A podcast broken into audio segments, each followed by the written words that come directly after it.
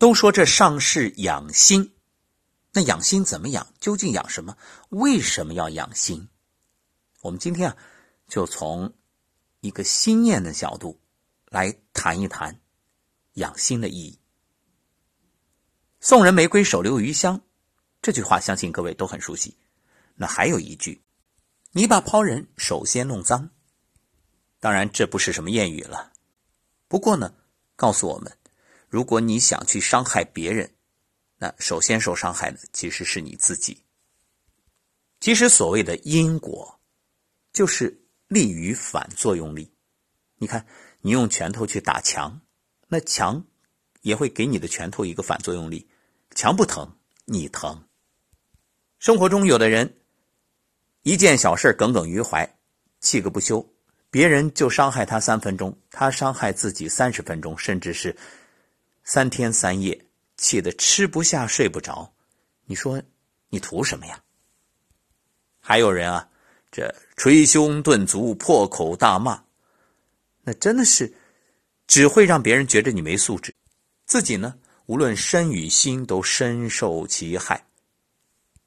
所以说，生气是拿别人的错误惩罚自己。因此，养心怎么养？心存善念，口吐莲花。当你正心正念正行，这就是养生最重要的原则。当我们有某种心念，就会产生某种行为，而行为又产生结果。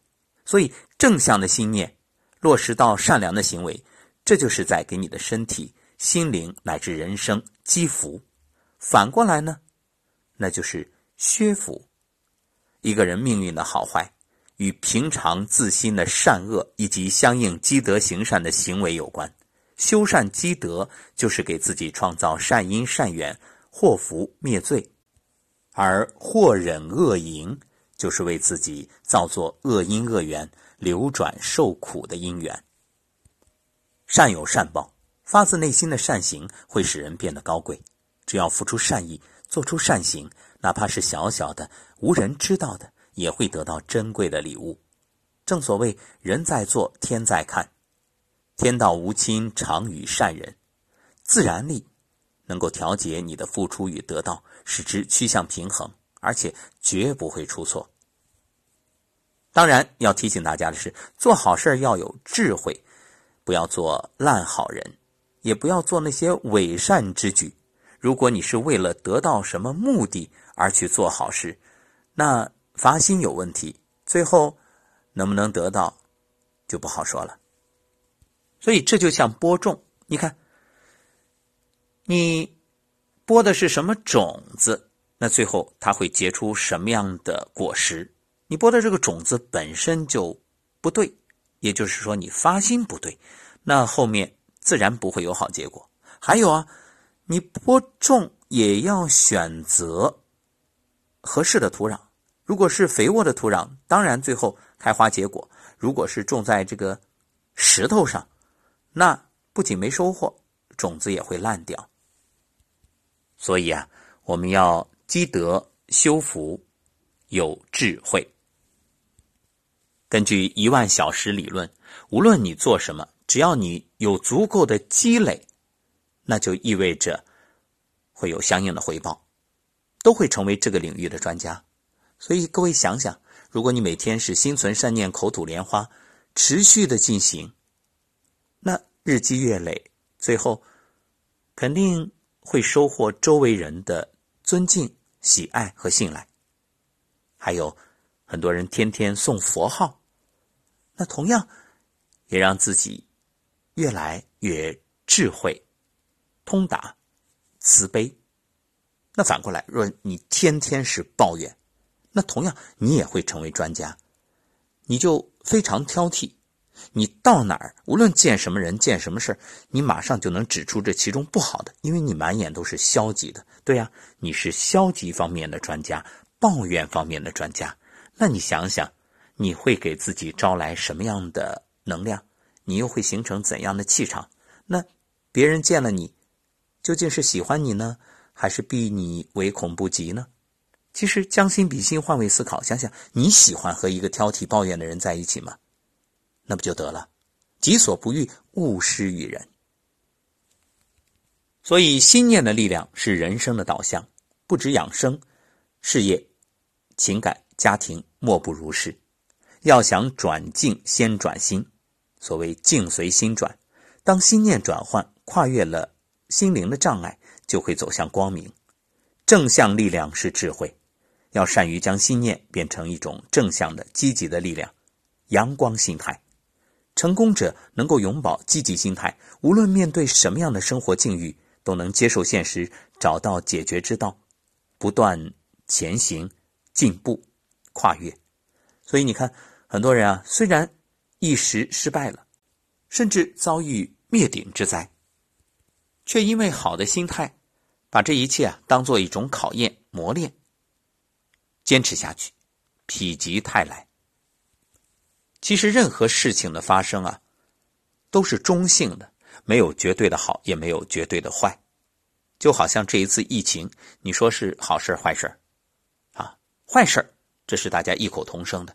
但是随之，让我们看到中华民族的一种凝聚力，万众一心，众志成城。所以你看，起初是坏事但是现在我们却发现中国人。愈发的团结。你看，当疫情传到美国的时候，或者其实不应该说传到美国，因为美国早就各种所谓流感，实际上这里面也夹杂着很多新型冠状病毒肺炎。那我们就举几个小例子来说明这样一种对照。在美国，人们不是去抢购口罩或者粮食，人们抢购的是枪支。因为如果没有枪支，你有再多的口罩、粮食没用，很难避免被人洗劫一空。没有大灾，必有骚乱，这几乎成了美国社会民众的共识，也变成了一种规律。再有啊，你到美国医院去检测，进行这种新型冠状病毒的检测，花费巨资，这还只是检测，若是治疗，那更不知道要花多少钱了。而中国呢，国家出钱。这么一比，你就会发现，正如有人所说，资本主义国家是为资本负责，社会主义国家呢为社会负责。在此，我们也希望各国人民都能够安然度过此劫。禅宗四祖道信大师说：“境缘无好丑，好丑起于心。”所以你看，好事坏事其实都是你自己的心在判断。所以有句话叫“一切最后都是好事”，如果不是，说明还没到最后。那么，在事情发生的过程中，由于个体依据不同的认知评价系统，对事件进行不同的理性或非理性的自我解释或者自我评价，最终呢，会导致积极或消极的情绪反应。